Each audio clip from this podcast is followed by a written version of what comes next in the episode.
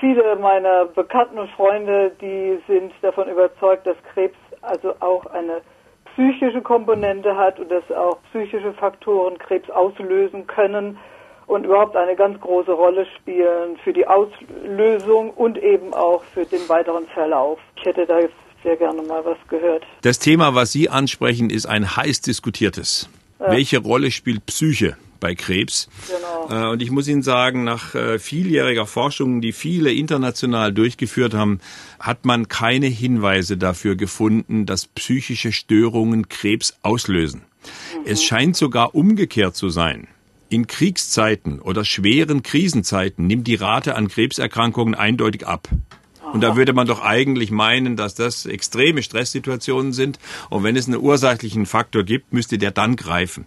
Aber es gibt durchaus Hinweise dafür, dass unser seelisches Befinden eine Rolle dabei spielt, wie erfolgreich wir uns mit einer Krebserkrankung auseinandersetzen wie erfolgreich die Behandlung ist, äh, wie erfolgreich wir uns gegen den Tumor wehren, wenn er behandelt wird.